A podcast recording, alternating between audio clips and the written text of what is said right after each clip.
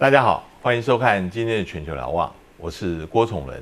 呃，日本东京都知事就是东京市长的选举，呃，刚刚才星期天举行，呃，没有出意料之外的，小池百合子就是现任的东京都知事，呃，重新又连任，而且他的差距很大。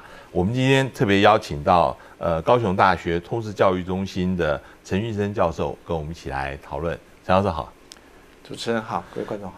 呃，我先想请教这个东京都知事的选举，这次有二十二个候选人是。呃出来啊，是。那但是呃没有任何意料之外的，这现任的小资百合子他的市长仍然继续连任，而且差距非常的大。对，呃，你觉得为什么他这一次还是能够以这么大的差距能够获胜？我之所以为什么这样子提，主要是。是因为呃。东京其实疫情还蛮严重的，哈对，算是很严重。那那这一次原来呃他的选举是按理来讲是要在东京奥运呃举办呃前，对结果这次东京奥运又延后了一年，所以是这些都是负面的因素。为什么他还是会当选？是，其实从小池百合子他治理的这个东京都本身来看，似乎没有什么很亮眼的政绩。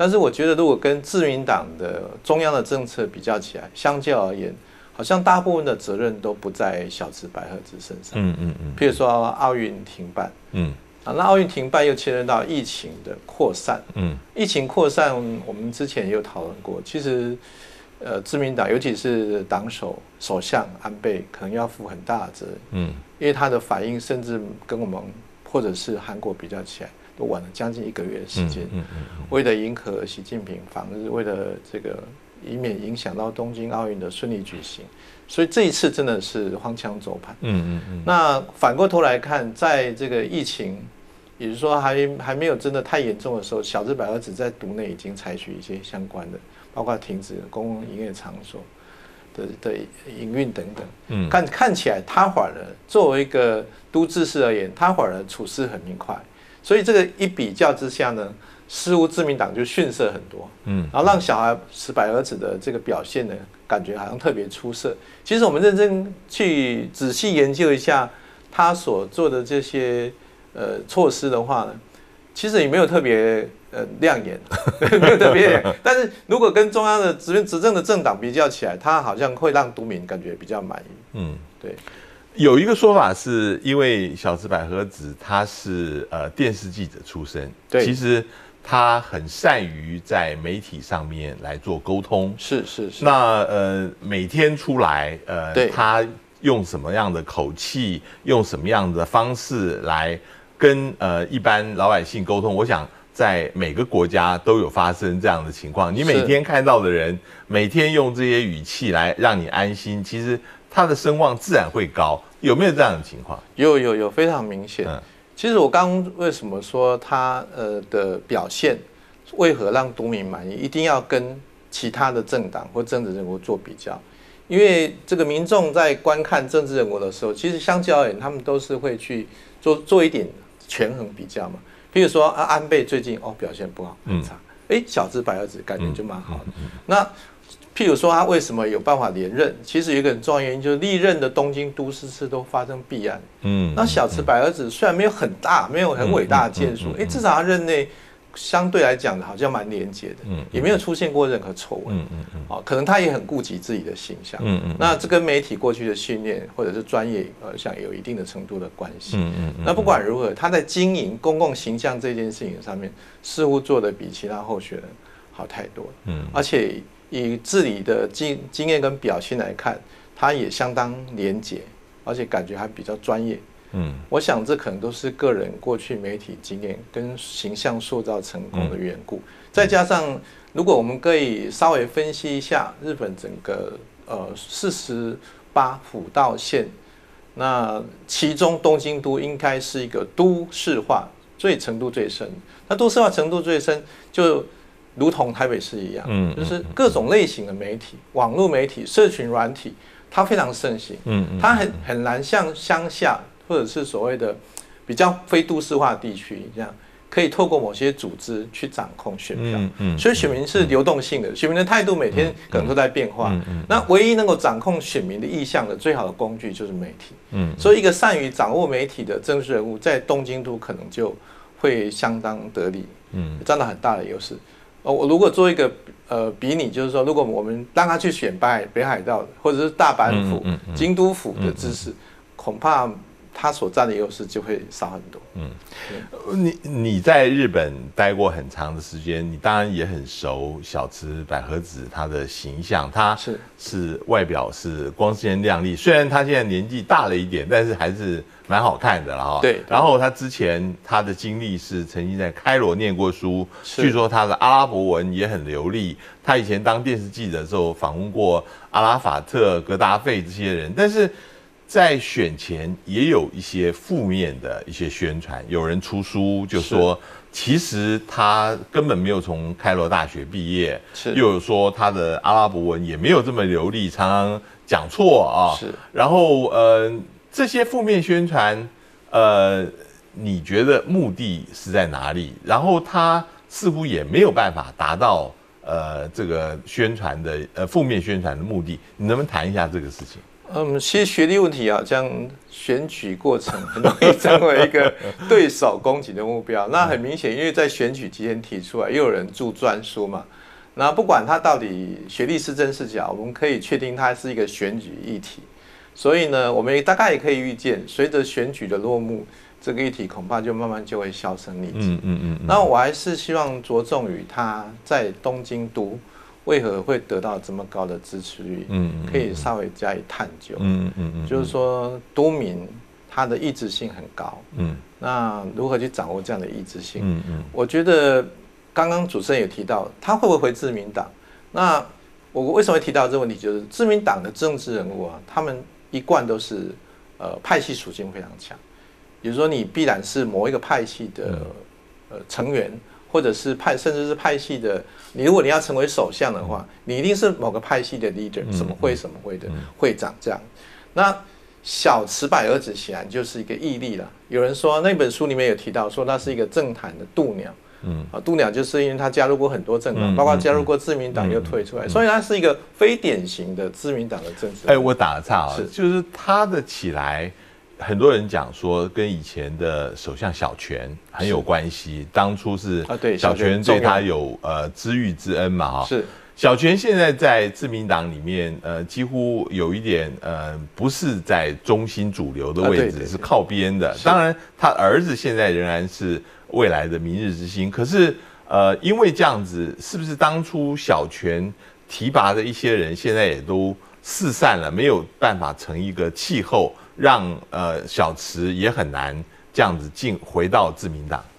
我觉得小泉用的是蛮大胆的，嗯。虽然他有一些风格其实是传统政治人物风格，包我我记得有一次最明显就是所谓的邮邮政解散嗯。啊，就是为了邮局民营化的问题，嗯然后呢国会解散改选，那时候他派出了大批的刺客，嗯。啊这大批刺客就是包括小池百合子，就比较年轻很专业啊，很多都是女性，然后他去阻击的对手往往就是看起来形象很保守，嗯，然后可能年纪稍微大一点，很传统守旧的政治人物，担任过蛮多届的这个议员。都都被打败，嗯都被打败。那其实小池那次的选举策略是有点颠覆自民党的传统，嗯嗯嗯可是自民党的传统有没有完全断绝？我觉得自民党的传统还是还是存在。嗯其实安倍跟其他阁员的举措，大部分都是自民党传统，就是很保守，嗯嗯然后呢谨言慎行，可是有时候顾虑很多。嗯那相对来，我们可以看到小池百合子他就没有，因为他没有自民党的包袱，他离开自民党之后，他反而可以任意挥洒。嗯啊，他可以由自己主导去建呃形建自己的形象，然后在政策方面，他可以非常有弹性，嗯甚至不见得一定要配合中央的政策，因为他不是自民党的，呃，就是不是自民党的呃提名的候选人。我我们再拉回来这次选举，这次选举自民党并没有推出自己的候选人，哈，是那等于是礼让小池百合子对呃来出来选举，这让我想到台北市长选举也有类似的情况哈。对对对，那当然这里面有可能将来两两个自民党跟小池越走越远，当然也有可能小池在在做完一任的东京市长以后。有没有可能回到自民党？自民党接接纳他？是，嗯，我觉得自民党其实也可以说是一个非常成熟的派系共治的政党。那它有几种属属性？那以这次这个东京都知事的选举来讲，就是如同主持人刚提到的，它很明显有自民党按住的痕迹，嗯，比如不提名，然后甚至有些选票的那个资源之类的。那为什么自民党要这样做呢？就是为什么不？因为他没有什么赢的把握，尤其是安倍自己陷入到这种低支持度的危机的时候，如果自民党贸然提名一个人又落败，其实对自民党伤害更深。嗯嗯那还不如去按住一个现在至少相对还算友善，然后短时间内也没办法执政的这样一个高知名度、高支持度的候选人。嗯嗯可是我觉得，就像是刚主持人提到的，台北市长过去选举，呃，执政党也曾经按住一样。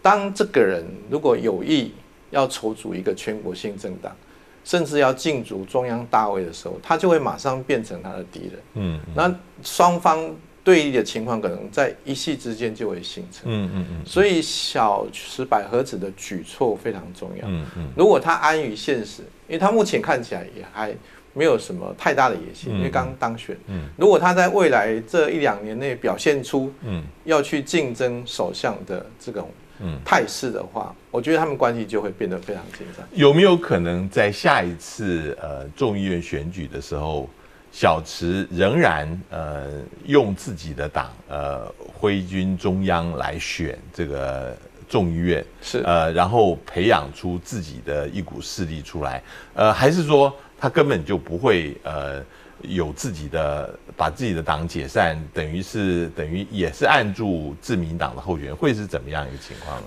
目前看起来，因为小池其实并非完全没有这个野心，他上一次就有展现出那个态势出来，只是后来有一个很大问题，就是说在野政党没办法整合。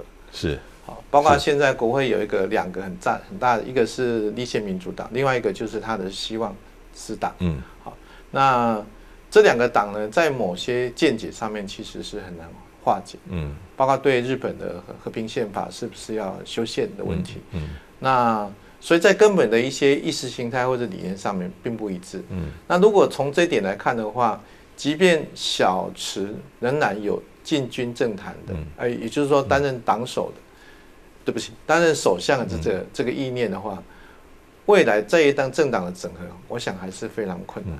所以目前为什么呃，自民党虽然执政的表现不如预期，但是他还是有办法维持执政的地位，嗯甚至未来的首相应该还是有安倍的继任者。嗯嗯嗯嗯，那这都是因为在野政党存本身存在很大的歧见，无法整合。上一次已经证实过，这种努力很难成功。嗯那反过头来看，那另有另外一条捷径，应该就是呃小池百合子直接回到自民党，嗯然后参与党首选举，嗯然后顺理成章担任首相。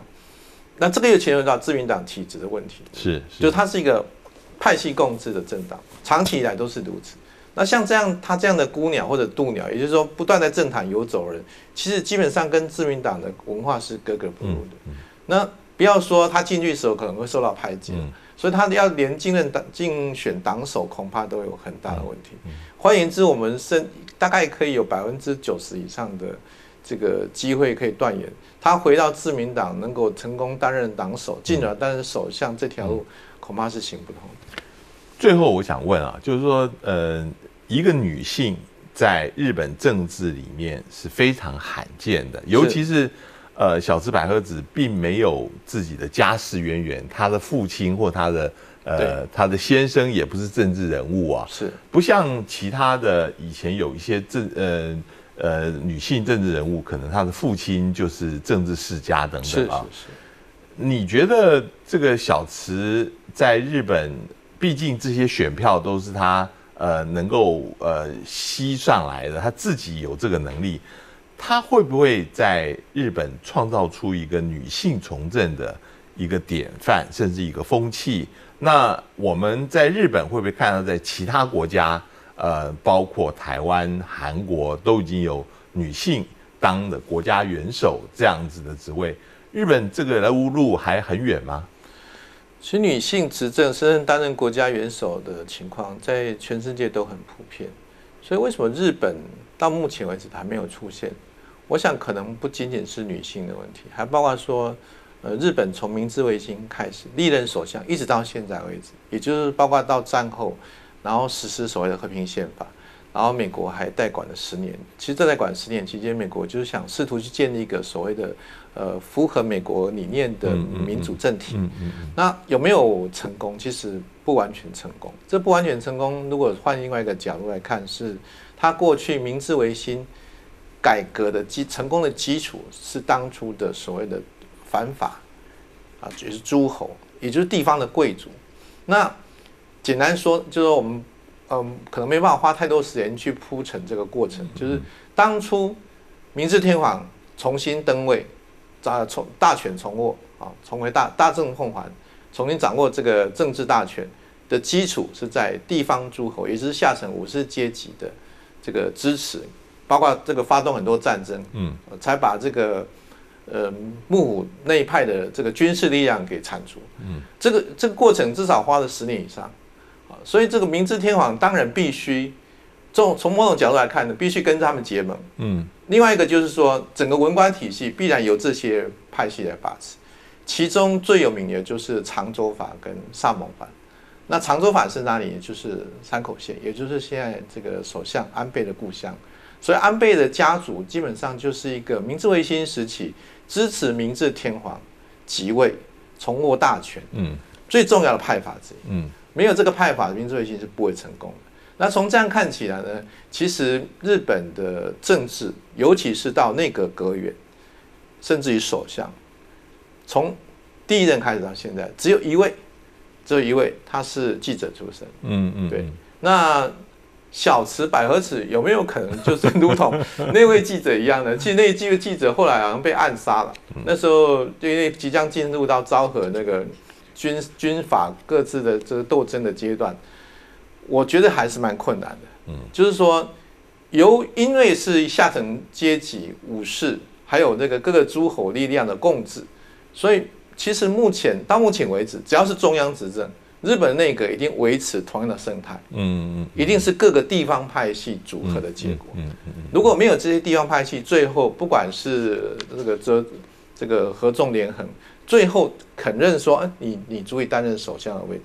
那个别的人物、党外的人物或者非派系的人物要担任首相，我觉得都非常的困难。